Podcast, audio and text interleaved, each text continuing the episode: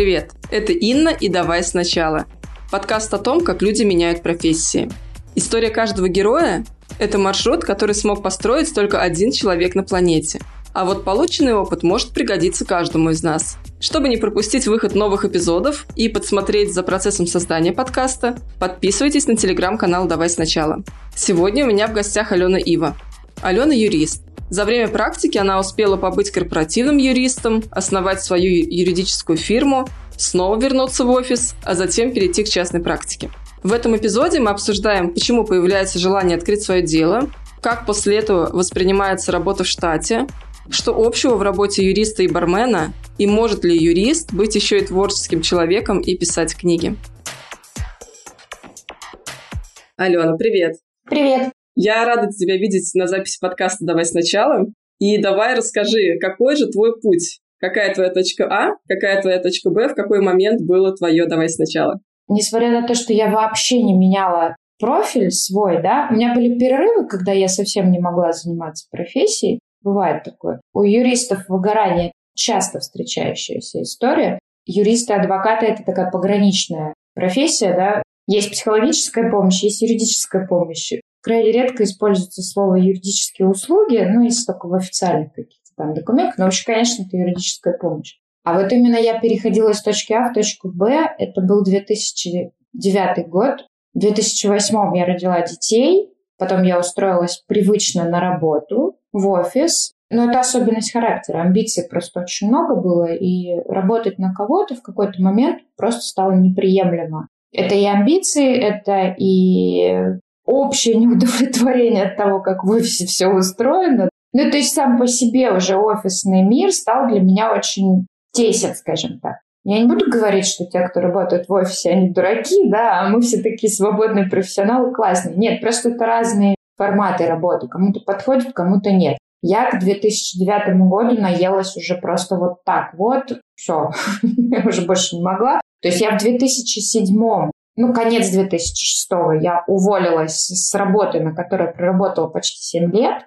Уволялась именно потому, что все уже, вот, вилы, просто я больше не могу, и, и все.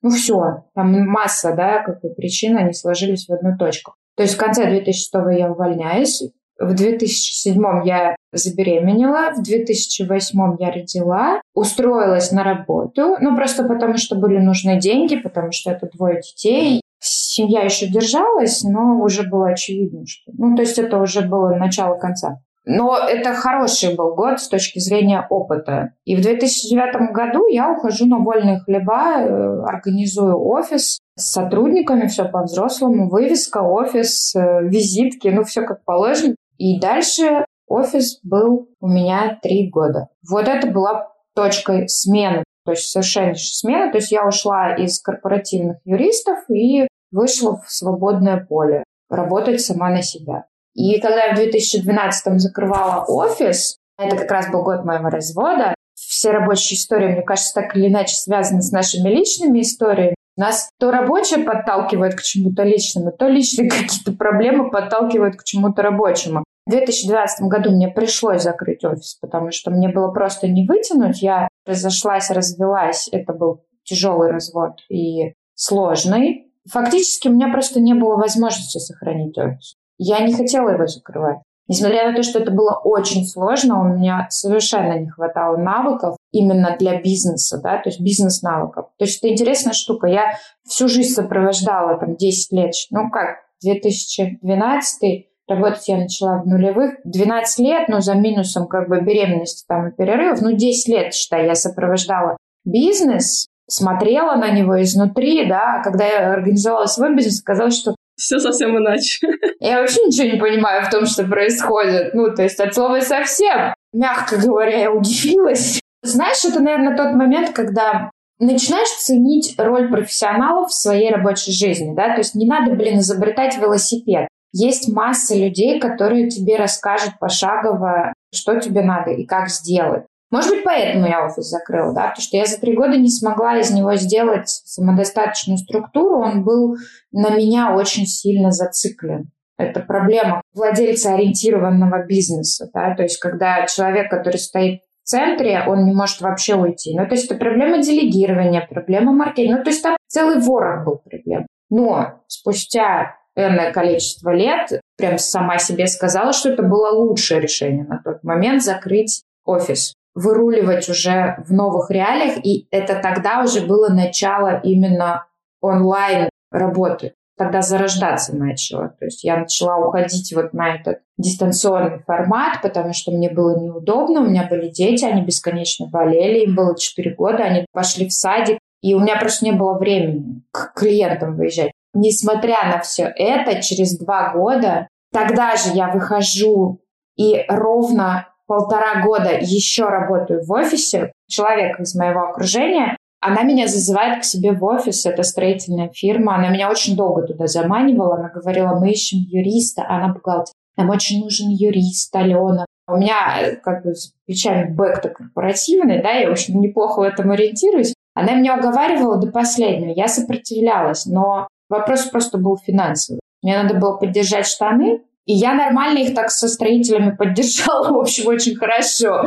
Не, серьезно, у меня была очень хорошая зарплата, и, в общем, когда я увольнялась, я увольнялась, наверное, даже по совокупности причин. Первое, это то, что я все равно поняла, да, что сову на глобус не натянуть. В офисе я не могу строить карьеру, у меня слишком трепетное отношение к своей профессии, да, я очень не люблю, когда ко мне этим грешат многие корпоративные системы, когда к единицам, неважно, это, кстати, юрист, бухгалтер, маркетолог, копирайтер, дизайнер, вообще не имеет значения, но вот корпоративная культура достаточно низкая в малом и среднем бизнесе, то есть хороший коллектив, хороший руководитель – это все же редкость, наверное. Может, я ошибаюсь. Это мой опыт, да, то есть он, конечно, не распространяется на всех. Ну, скажем так, мне не попадалось.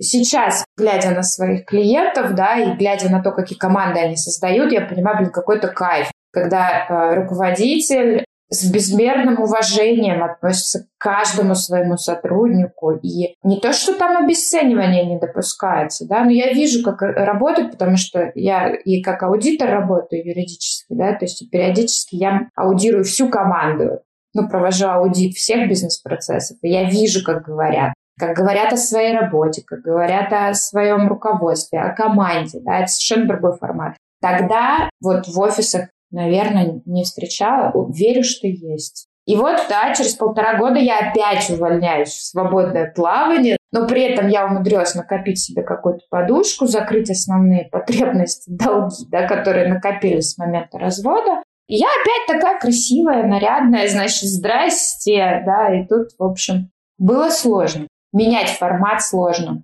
Фрилансер, свободный профессионал – это, конечно, не офисная работа. Ну, нужно это понимать. Это совершенно другой формат. Для самостоятельных.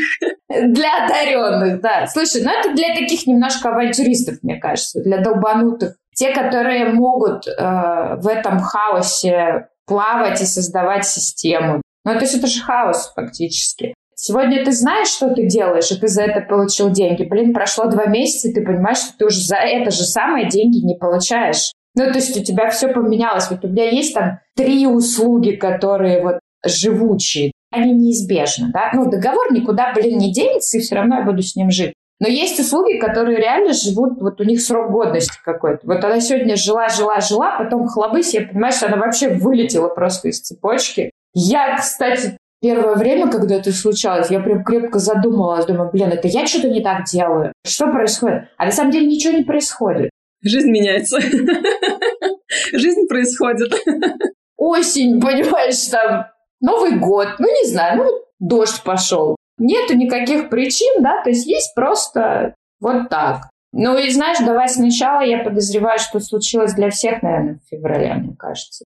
Но я думаю, что этот год он просто давай сначала в глобальном смысле, знаешь, для всего мира, я так думаю. Ну, нет, не для всего мира. Нет, слушай. Для определенных людей, кто к этим людям относится, наверное, да, это будет давай сначала. И для меня ну, в любом случае тоже. Сейчас опять смена, да, то есть смена места жительства, смена фокуса, наверное, смена направления, наверное, вряд ли, скорее они добавятся. Но добавлять направление сложно. Да, это правда. А вот если вспоминать тот э, момент, когда ты впервые решила перейти из корпоративной жизни в свободное плавание. Ты помнишь, что ты в тот момент чувствовал, как ты принимал это решение, что ему предшествовало именно с точки зрения эмоций, психологического состояния, каких-то таких моментов? Страшно. Я вообще очень хорошо это помню. Во-первых, страшно было увольняться с первой работы. Ну, 7 лет. Я не спринтер. Я скорее стайер, я марафонец. Я могу встать на рельсы и фигачить по ним очень долго. Я тяжело меняю траекторию. Нет, я тяжело меняла траекторию на тот момент. Сейчас уже получше. Я знаю эту особенность, и я просто в какие-то моменты не реагирую на э, свои собственные реакции, когда я знаю, что мне надо поменять траекторию, да, то есть у меня внутри все сжимается, но я научилась просто уже фиксировать, но не реагировать. Да? Ну, есть и есть, как бы, знаешь, ну, это как дождь. Ну, дождевичок надели и пошли, а что? Страх. Ну, то есть поменять жизнь – это очень-очень страшно. Резкие повороты – это очень страшно. Не обязательно они могут быть резкими, да, то есть об этом же можно долго думать, а все равно в тот момент, когда ты поворачиваешь, это резкий почему-то поворот. Ты вроде бы готовился, ты вроде бы все сделал. Но у меня есть особенность, я долго готовлюсь принять решение, потом резко его принимаю. Но это как бы особенность организма. Несмотря на то, что мне было страшно, ой, я плакала даже, когда уходила с работы. У меня была юридическая фирма, которая, ну, считай, я туда пришла после академии, да, то есть у меня опыта ноль, я как бы ничего вообще не понимаю, что происходит. Потому что теория и практика в юриспруденции это такое совсем небо и земля. Слушай, ну в некоторых областях это абсолютно разные вещи. Теория, например, даже в отношении договоров, если читать э, законодательные изыски литературные, это одно. Как из этого всего создался договор, это вообще большой вопрос. Кто его написал? Ну, как вот они читали эти законы, они написали потом договор. Я иногда думаю, блин, здорово, да, вот у людей раз, и они вот создали эту форму. В общем, тоже достаточно красивую. Но как? Я не знаю. Ну, потому что структуры-то нет вообще в Гражданском кодексе как таковой, да, как ты вот привыкла видеть договор, ты видишь структуру. В кодексе нет этой структуры, да, то есть она откуда-то появилась, ее кто-то придумал. Вот этот человек был гений. И тогда, да, я уходила, я плакала даже, когда уходила, но я уходила хорошо, я не избежала. Мне вдогонку долго прилетало. Я уволилась я работала в маленькой юридической фирме и фактически была правой рукой владельцы и руководительницы. То есть я за 7 лет прошла путь от, ну, условного там секретаря, или как это тогда называлось, технический юрист. Ну, секретарь, считай, да, такая полусекретарская работа. И когда я уходила, это, конечно, была катастрофа. У нее уже появилась возможность в отпуск уходить, потому что было на кого хотя бы офис и ключи оставить сейфом. А я все, ну, я больше не могу. Я за два месяца ее предупредила. Я два месяца отработала. Я нашла себе замену. Ну, то есть я обучила человека, чтобы какое-то время там они могли продержаться. Спокойно написала заявление об увольнении. Я уходила, подготовившись. И несмотря на это, когда я несколько лет назад вернулась в офис поздороваться, мне все равно прилетело, и вся вот эта тусня офисная говорилось, что это было предательство с моей стороны. Вот это то, из-за чего я тоже не очень люблю офис, да, потому что когда он застаивается, это, конечно, превращается очень часто в такое болото. И, знаешь, как есть такое выражение «террариум единомышленников». Ну, это примерно так. Но это было страшно. Очевидно страшно, очевидно непонятно, ты уходишь никуда.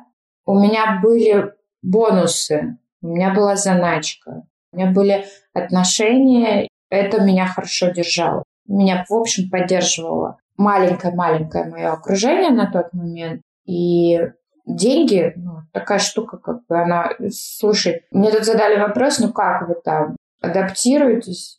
Я говорю, знаете, блин, лучший способ адаптироваться – это иметь деньги. Вот можно тогда адаптироваться где угодно. Ну, то есть была заначка, и она, в общем, спасла. Классно, если есть возможность уходить и начинать что-то другое с подушкой. Это редкость, ну, огромная редкость. Так я еще умудрилась между беременностью и увольнением поработать барменом.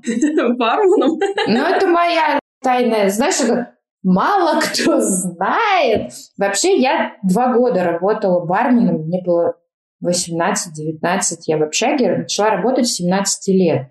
Ну, потому что это был 95-й год, денег не было вообще, у родителей их тоже не было, они там еле-еле вообще концы с концами сводили, работы все разваливались. Классика 90-х. Ну, короче, да, 90-е. Это было полное... Ну, ты что рассказывай, в общем-то, все живы и помнят. Есть-то хочется. Это прям вот вплоть до такого. То есть, ну, реально тебе просто тупо не на что купить пожрать. И там в общаге был бар, назывался «Родничок». Э, естественно, его называли «Блудничок», понятное дело. И я там была самая главная, я была барменом. Бармен — это самый главный человек в общежитии. Одна из моих самых крутых вообще профессий. И вообще, кстати, с удовольствием и с кайфом вспоминаю это время, потому что я вообще люблю сферу обслуживания. Ну, она классная. Бармен и вообще заведение для отдыха, да, кафе, а это вообще супер сама любительница походить. И когда работала, это очень классно. Это мгновенная отдача.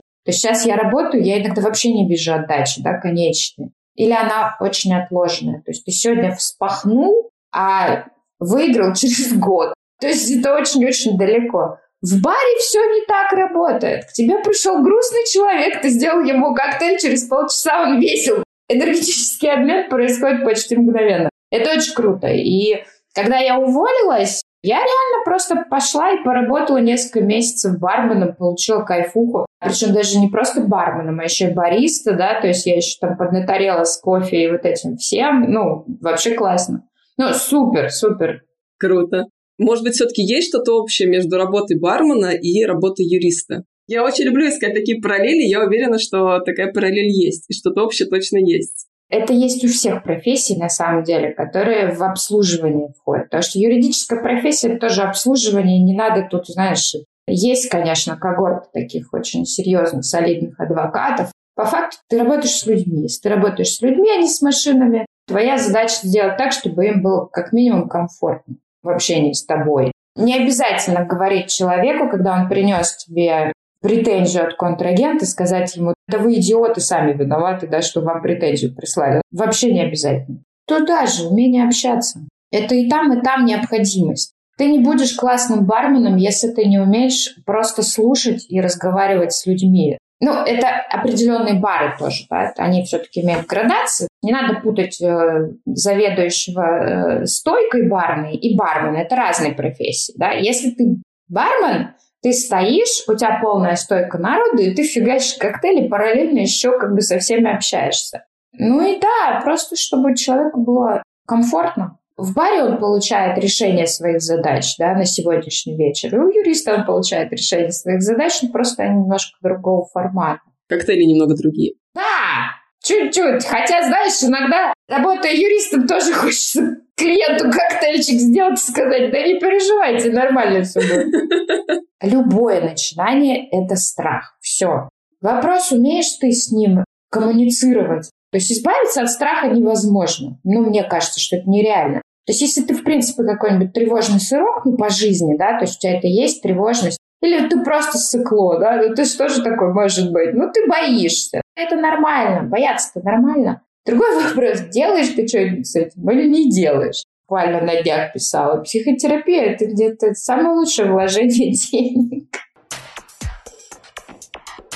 Если переходить к тому этапу, когда ты управляла своим офисом, ты сказала, что это было три года, ты отметила, что за это время ты до конца не поняла, как выстраивать бизнес. Вот можешь немножечко подробнее рассказать об этом периоде, о том, какие сложности там были, как ты его вообще проживала, как ты пыталась разобраться, что ты, наоборот, так и не сделала, чтобы разобраться? Самое первое, что я не сделала, это я не подготовилась. В подготовке есть свои риски, потому что если долго готовиться, ты можешь и не прыгнуть. Ты просто развернешься и подумаешь, что «О, это слишком сложно». Если бы я сейчас делала по-другому, я бы прыгнула и разбиралась в процессе. В самом начале причем, да, а не когда у тебя уже куча обязательств, а ты не знаешь, как с ними жить вообще. Прыгаешь, это для меня подходит. Не факт, что это подходит другим. Да? То есть для меня нужно сначала ввязаться в драку, а в процессе собрать информацию и посмотреть, как эту драку выиграть. Потому что если я буду смотреть до,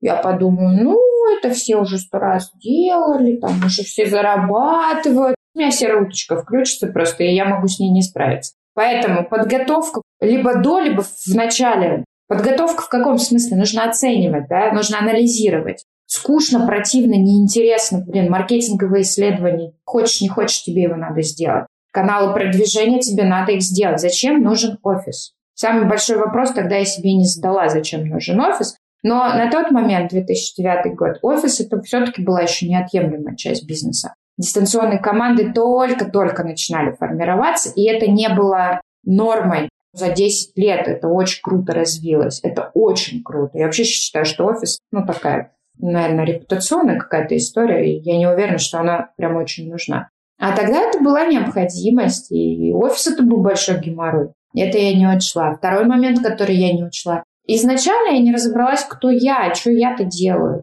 У меня был набор инструментов, которыми я владела. Да, я владела ими виртуозно. Ну и что? Это никому не интересно. Юридических фирм, так тебе скажу, по Санкт-Петербургу вагон и маленькая тележка. Для того, чтобы что-то делать, там есть свои правила игры, они до сих пор существуют. Они видоизменились, но они одни и те же. И бог-то с ними, пусть развиваются, растут, развиваются. Вот это я все не сделала, да, то есть я не проверила. Ну, если бы я меняла, то да, я бы, наверное, вот этот момент я бы проверила. И коллаборации, да, партнерки, безусловно, их тоже надо было пораньше подключать. Но зато я выяснила, допустим, что я могу обучить необучаемого человека и не убить его при этом.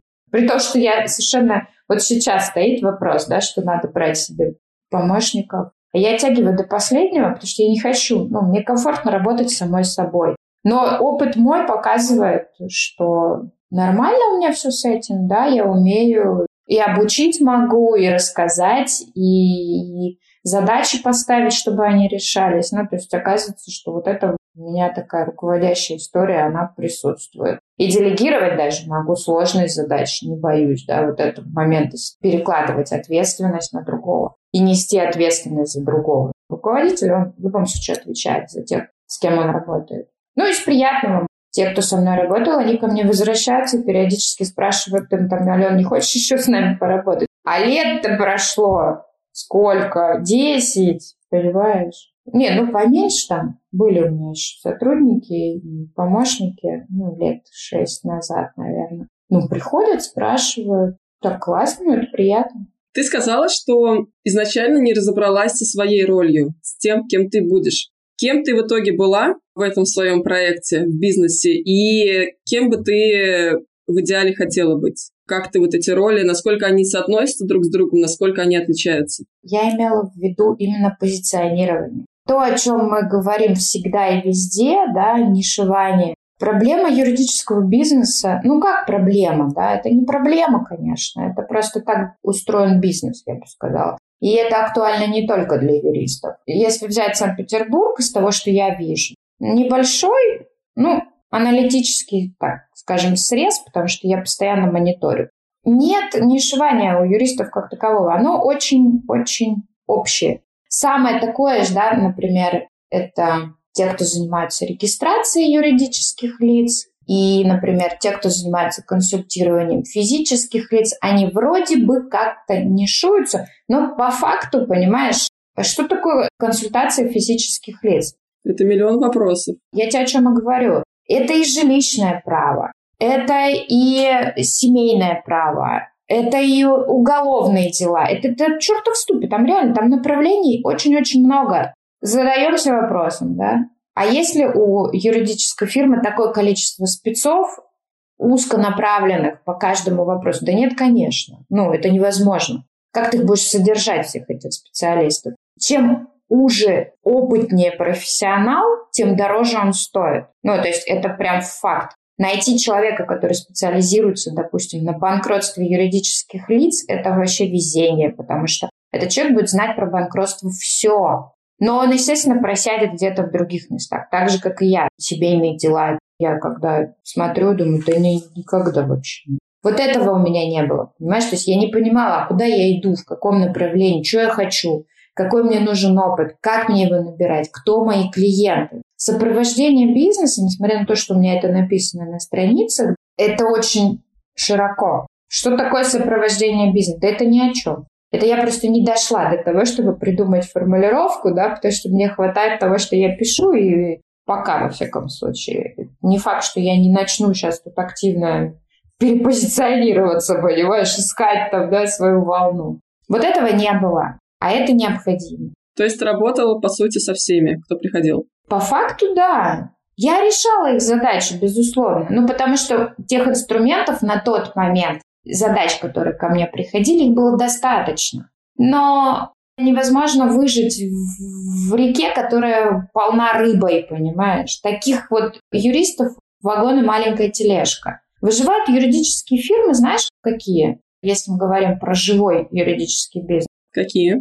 Которые делают все, которые берут масштабом. Они большие, это создаются огромные такие системы. То есть это не точечные какие-то истории, а большие. Ну и сейчас, безусловно, конечно, вылезает на поверхность то, что я надеялась уже уползет в тьму. Юристы-решалы, которые сейчас будут очень много решать. Мы вам сейчас все решим. Вот эта тема, которая в нулевых была и бесила бесконечно, просто выбешивала, потому что она размазывает профессию в днище в такое, когда вот, если ты не решаешь, то ты не юрист. Ну, это вот примерно так выглядело. И те, кто вот сидят у метро, там 100-500 юристов, решаем любой вопрос, понимаешь? Ну, это разводило вы. Плюс какие-то маленькие компактные юридические фирмы, которым 100-500 миллионов лет, которые выживают даже не на сарафанке. Там, знаешь, такие полусемейные уже связи с клиентами. Они не развиваются ни в какие стороны, ни в ширь, ни ввысь, ни вглубь. Они вот как в вакууме.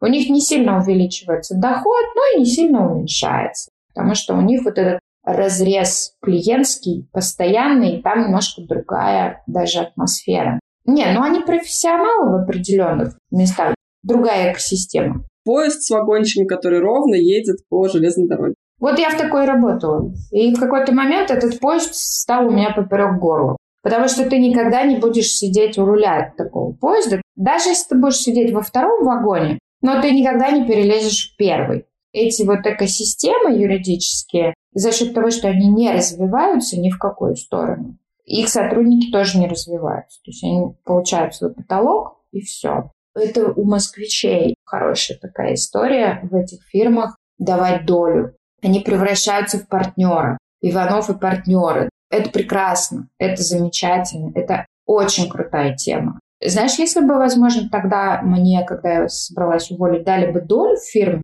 вообще не факт, что я бы уволилась. Ну, то есть мне был необходим вот этот объем уже, все, я уже не могла. Так что я в большей степени про позиционирование, да, то есть все равно надо отвечать себе на вопрос, кто я и зачем, и куда я хочу. А вот в тот момент, когда ты снова возвращалась в офис, все-таки возвращение в офис после своего проекта, после управления своим проектом, это прям особая история, особенно если учесть, что у тебя были сотрудники, то есть такой прям полноценный бизнес. Насколько вот это ощущение от э, корпоративной жизни отличалось от того, что у тебя было до этого, и как вообще ты себя чувствовала в то время, которое ты проработала в штате компании?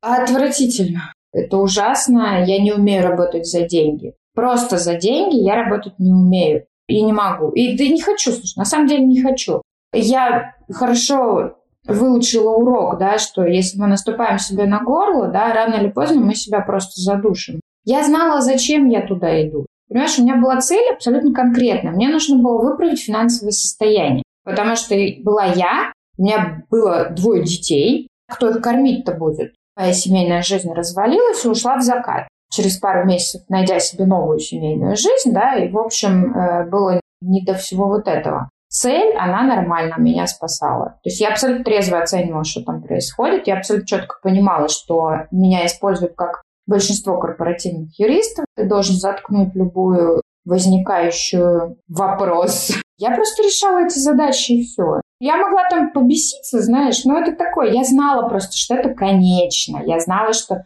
когда я буду готова, я уйду. При этом я ж не растеряла своих клиентов-то на тот момент. То есть ты вела их параллельно? Я не вела их, нет. Я работала, по-честному, с 9 до 6, а сотрудники-то у меня остались. То есть я зарабатывала в двух местах, считай. Мне не понравилось, я не люблю разрываться. Более того, я не люблю прикидываться. Ну, мне все это не нравится, то есть либо там, либо здесь, и прикидываться даже не для кого-то, да, никому дела не было до того, чем я там занимаюсь свободное от работы время. Для самой себя ну, мне неприятно было. Но я знала, что это время. Иногда надо делать, ну, шаг назад. Слушай, это вообще не был шаг назад. Это было решение проблемы, и все. Мне надо было денег. А потом ушла. Ты себе как-то говорила, что вот это примерно на такой период? Или у тебя была другая цифровка цели? У меня не было цифры. Я знала, что это ненадолго, у меня не было цифры. Там ситуация сложилась так, что удивительнейшим образом этот удивительнейший человек, который стоял в главе этой строительной фирмы, начал принимать решения, которые были несовместимы с жизнью организации. И в какой-то момент стало понятно, что все идет куда-то не туда. Я на тот момент пришла, четко совершенно сказала все, что я думаю о происходящем. Ну, я вообще крайне редко молчу. Понимаю. Я такая же. Слушай, ну я таким образом еще и сохраняла свое профессиональное. То есть я же не могу просто молча наблюдать, да, когда делается какая-то фигня. Я пришла и сказала, ну, с моей точки зрения это будет так, так, вот так и приведет к тому-то. И потихонечку, слушай, мы достаточно спокойно разошлись. Они еще даже какое-то время были у меня на сопровождении, ну, на дистанционном. То есть я еще подзакрывала их задачи там в течение года, наверное. Но уже я не работала в офисе, и уже все. Ну, то есть наши отношения не были трудовыми. Предполагать, ну, как было бы, если бы они были до сих пор живы, я не знаю, но, вероятно, подозреваю, что по времени было бы то же самое примерно в тот же момент я бы все равно уже уходила, потому что, ну, у меня была подушка, я подзакрыла долги. Каким своим решением, не обязательно из этого периода, а вообще из своей профессиональной жизни, ты гордишься больше всего? Всеми. Все решения приняты в правильном направлении. Я правильно уходила тогда, когда было надо. Единственное, что в некоторых случаях, мне кажется, можно было пораньше, да, но можно было, оно не работает в разрезе нашей жизни, потому что мы делаем ровно то, что мы можем делать. Значит, я не просто не могла этого сделать раньше. Я рада, что я ушла, я рада, что я возвращалась, я рада, что я попробовала кучу разных форматов работы, и я вообще не уверена, что я не попробую еще каких-то форматов. Ну, то есть наверняка что-то еще будет. Если говорить профессионально, это не моя заслуга. Это иногда просто совпадение и случайности, которые приводят тебя в эту точку. Ну, как я в 2017 пришла, например, на одну площадку. То есть это была случайность. Вернее, как, это был жест отчаяния. У меня был тяжелый год, и мне надо было себя вытащить. Мы попали в аварию в 2017 году, и, и это было все очень-очень плохо. И мне надо было что-то с этим делать. Соцсети в моей жизни, в общем, были всегда, начиная еще с живого журнала, и статьи я писала всегда для разных порталов. Очень разных порталов под псевдонимом. Я пришла, и вот так оно как-то случайно мне попалось на глаза одно, другое, да. Но ты знаешь, да, как лента формируется. Но это же алгоритм, по большому счету, который, ну, от тебя, особенно если ты только пришел, вообще не зависит. Это сначала просто, просто алгоритмы, просто какая-то математическая формула, которая выкидывает тебе определенную информацию, а ты ее уже воспринимаешь совершенно по-другому. Соцсети — это была одна из самых классных вещей, которые со мной случилось. Они меня и вытащили, и вот это ощущение, когда ты так о, блин, а что, так можно было? А, черт, почему я не сделал этого раньше? Вот это, например, такое, да? То есть я думаю, юлки-моталки, а это если бы я пришла лет на 10 раньше? О, если бы да бы, да, так как есть. Все решения, в общем, были нормальные, по-моему. Ну, прям косячных каких-то у меня... Не, у меня есть одно косячное. Это классика жанра, понимаешь? Это я была еще очень маленькой и очень, не буду говорить тупой, я скажу неопытной. Это к вопросу, что сапожник без сапог, но я правда тогда была еще маленькая, совсем, совсем маленькая. И вот не надо работать с людьми, не заключая договор. Вот я прям это на своем опыте так хорошо прошла, знаешь, что когда я сейчас людям говорю, не надо работать без договора, это прям не матрица юриста работает. Это прям мой личный опыт тяжелый говорит о том, что никакие серьезные отношения не могут быть без договора. Вот и все. Никакие проекты. Нет. Все должно быть четко по договору. Только так. Это личный, тяжелый, суровый опыт. Очень суровый. Этим решением не то чтобы не горжусь, скорее мне досадно, понимаешь? Можно было как-то и попроще. Еще один вопрос. Ты уже рассказала, что была барменом, ты юрист и ты писатель. Во-первых, расскажи слушателям про свою книгу и расскажи, как она возникла, почему, и как вообще ты пришла к идее написать книгу, создать книгу. Мало кто знает. Да нет такого, что я к ней пришла. Я в этом живу. Знаешь, забыла, как этот мультик называется, про семейку. А, там отец выговаривает дочери, что она не убирает от лица видеокамеру. И он ей говорит, да ты всю жизнь пропустишь с этой своей видеокамерой. Она ему отвечает, пап, так я так живу. Понимаешь, вот текст для меня — это прожить. Он неотрывно со мной с шести лет. Я вот как только писать научилась в шесть лет, я начала что-то писать. То стихи, то какая-то еще фигня. Стихов было много, они были ужасные. Не сохранила ничего просто. Вот ничего. Однажды попалась мне в руку, Думаю, господи, хорошо, что этого никто не видел. С тех пор, наверное, к поэзии очень так отношусь аккуратно. Нет, я люблю поэтов, поэтесс. Ну, есть у меня люди, которые мне нравятся, восхищают меня. Я всегда просто писала, и все. Вопрос, когда я напишу книгу, Слушай, те, кто меня знают давно, очень давно, да, то есть 20 лет, 25, он вообще постоянно мне задавался. То есть когда ты уже будешь что-то писать другое, потому что у меня было очень много прозы, рассказов, э, эссе, новелл. Этого всего очень много. И в какой-то момент стало понятно, что если я не рожу книгу, меня порвет просто от того, что я не попробовала. Творческие люди, они очень ранимые в любом случае. Да. То есть я совершенно спокойно отношусь к критике моей работы как юриста. Просто сама прекрасно знаю, где я косячу, а где я не косячу. Вот. И все свои косяки я узнаю еще до того, как кто-то увидит и исправляю. А творчество — это очень личное, хрупкое. Это просто был вопрос времени. Ну, что рано или поздно я к ней приду. Потом появилась идея. Идея эта раскручивалась на страшной вонючей коммунальной кухне на обводном канале в компании с суровым цветочком моего сердца. Сигарет за сигаретой, знаешь, о, круто, а можно сделать вот так, а можно вот так. И год это все мусолилось, а потом это вылилось в историю, которую просто надо было записать. Если бы я этого не сделала, прямо по теме, да, давай сначала, вот для меня это давай сначала, это совершенно другая область, которой я вообще не знаю, с какой стороны подходить. Я совершенно не понимаю, как люди работают со своими книгами, с художественными. Я не про бизнес-книги. Бизнес-книги мне все понятно. Это достаточно алгоритмичная история. А художественная книга, вот что ты с ней сделаешь? Ну как?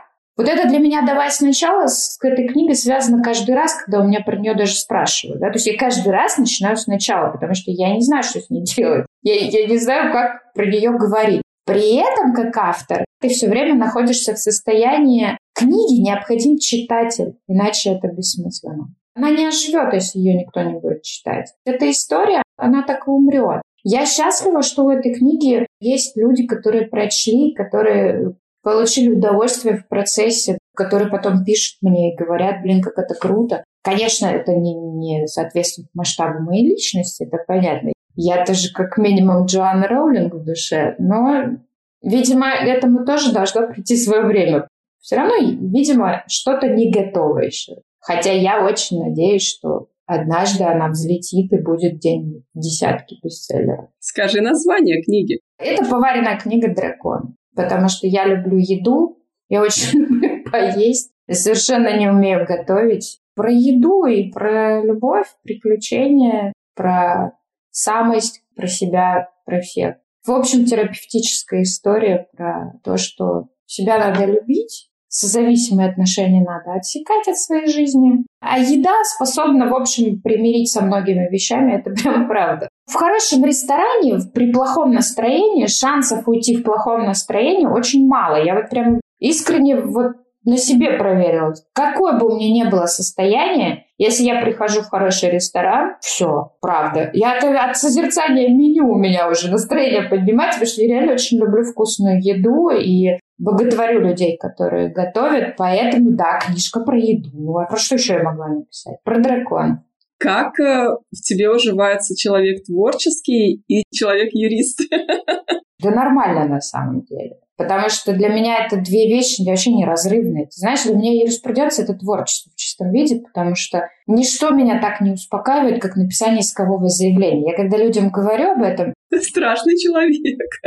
Но это круто, слушай. Это, знаешь, вот как механизм. Вот ты его создаешь, я вот смотрю, я понимаю, боже, как это красиво. Когда я читаю решения судов, которые классные, я не филолог, да, но это такой литературный оргазм, да, то есть хорошо написанное решение суда реально вызывает вот у меня такие же эмоции, как хорошая художественная книга. Вот ты читаешь, да, ну ты не перепутаешь Булгакова, там, я не буду говорить с кем, да, каждый подставит свое, что он там считает не очень хорошей литературой. Вот ты читаешь, да, и ты наслаждаешься. Я иногда вот перечитывая того же Булгакова, я даже не чувствую, вернее, знаешь, как я не улавливаю, о чем он пишет, я наслаждаюсь тем, как он пишет. Обороты, слова, которые он подбирает. Это настолько прекрасно, что ну невозможно, да, то есть это как закатом любоваться. Это так красиво и совершенно, а потом ты понимаешь, что это создал человек. Это не природа, это просто человек сел и сделал.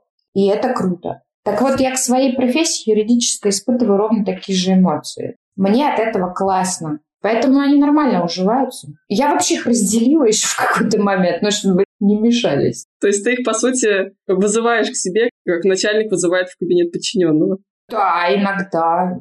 Юридическая профессия отлично помогает мне создавать истории, которые я пишу. Ну, большая часть из них пока где-то в столе, да, то есть рано или поздно я, конечно же, это реализую. Просто потому, что я не могу это не реализовать, иначе меня порвет, как тузик грелку. Но юриспруденция помогает, во-первых, создавать истории реалистичные, потому что юрист циник, и он жизнь-то видит нифига не с обложки, а очень даже с задника. И структура, то, о чем всегда говорится в разрезе работы с текстами. Если юрист не структурный, это, я тебе скажу, большая проблема. Очень большая проблема. Если текст не структурный какой-нибудь соцсети это просто текст, который лайки не соберет, то неструктурный текст юриста — это полное для того, кто будет его читать. Особенно касается судов. То есть иногда мне приходят такие документы от э, моих соперников, что мне хочется стукнуть по голове.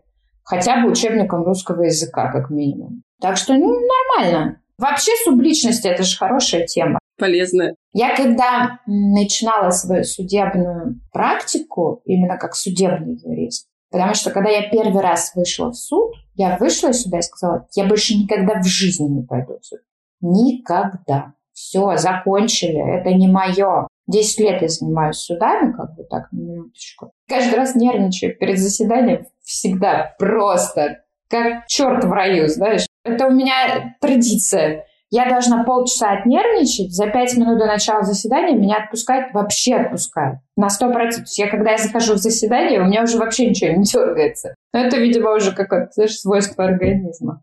Классно. Мне очень нравится, как они у тебя уживаются. Про субличность. Это было на заре туманной юности, когда я только начинала ходить в суды, и я перед заседанием реально вызывала определенные, ну, как костюм ментальный, знаешь. Вот я такая, такая, такая. На самом деле, что самое-то интересное, я такая и есть. Просто когда тебе очень страшно, очень сложно вспомнить, что ты такой. Умение работать со своим страхом. Вот я работала со своим страхом. Как костюм надеваешь, Почему очки? Вообще у меня очень давно операция на глаза сделана, и мне очки как таковые не нужны. Но в какой-то момент очки стали той самой броней, которая надевалась, и все, ты как бы другой человек. А потом стало понятно, что нет никаких других людей. Это ты, просто нужно было э, дать возможность э, себе же и выйти из тени. Потому что мы не делаем ничего такого, что не является нами. Ну, все, что мы делаем, это мы. Просто иногда наши субличности так хорошо запихивают куда-то в кладовку, окружение, воспитание, что приходится потратить э, время, силы, энергию, деньги на терапию, опять же, чтобы этих себя вытащить из шкафа и дать возможность им жить. Ну, чтобы они нормально существовали, жили, и тогда ты будешь весь цельный, без провалов. И это было круто, да. Ну, перед заседанием ты так смотришь, я вот такая. И пошла. Ты сказала, что этим приемом начала пользоваться еще во времена профессиональной юности, когда опыта было не так много. Как ты пришла к этому приему? Ты его сама придумала или ты его где-то подсмотрела, кто-то тебя этому научил? Нет, это меня учили. Это терапевты, психологи, это специально обученные люди мне рассказывали о том, что совершенно не обязательно иногда типа быть собой. Ты как бы берешь себе личину, которая тебе комфортна, это уже потом в процессе использования этого инструмента я поняла, что это лукавство, конечно, со стороны психолога было, которая мне об этом рассказывала. По факту-то, когда ты выбираешь личину, ты же ее не с потолка берешь, ты ее из самого себя ты и вытаскиваешь. Этому нужно дать выйти, и все. И тогда ты становишься ну, в гармонии, когда все твои вот эти субличности, а их же много, когда вот они все вытащены, все проверены, все работоспособны, да, все дееспособны, вот тогда тебе как бы комфортно. И ты принимаешь себя разным. Конечно, красивая юристка в костюме, в очках, красная помада, строгая прическа. Офигенно классный образ, который приходит в суд и выигрывает. Это одна часть, да. А, например, э, всклокоченная девушка в пижаме, которая ругается с соседкой из-за того, что кто-то курит на балконе, это совершенно другая личность. Но они так хорошо уживаются. Вот Но правда в том, что это один и тот же человек, понимаешь? И им, в общем-то, нормально там. Абсолютно они друг другу не мешают. Ну, я так точно могу быть совершенно разным. Согласна. И последний вопрос. Что бы ты посоветовала себе и другим людям, если ты, они, вы оказываетесь перед этапом, когда нужно опять начать сначала? Мне кажется, важно разбираться в том, куда ты лезешь. Наверное, это не совет, знаешь, у меня есть такое кредо по жизни, наверное. Если я могу что-то сделать, это надо попробовать сделать. Я так детей рожала. Это не совет, да, ни в коем случае. То есть совет это разбираться все-таки, прежде чем, ну, совсем уже ухать. Профессионалы и в интернете, в общем, ты сама знаешь, информации это очень-очень много, и она есть классная. Реально можно найти все. И хороших спецов, которые дают бесплатно гору информации, их очень много. То есть надо потратить время и разобраться. Перед прыжком, в процессе полета, да, кто как умеет. Психотерапия. За страхами надо работать, честно, серьезно. Вот надо с ними уметь работать. Уметь их направлять в нормальное русло. Ну, это не совет, скорее так. Личный опыт. Отлично. Спасибо тебе большое. Очень было приятно. На сегодня все. Пожалуйста, поделитесь своими впечатлениями об этом выпуске на платформе, где вы слушаете подкаст, или в чате телеграм-канала «Давай сначала». Он так и называется «Давай сначала». А еще напомню, что подкаст можно поддерживать звонкими монетами на Бусте и через специального бота в закрепленном сообщении телеграм-канала. Все ссылки оставлю в описании выпуска. Теперь точно все. До новых встреч. Пока-пока.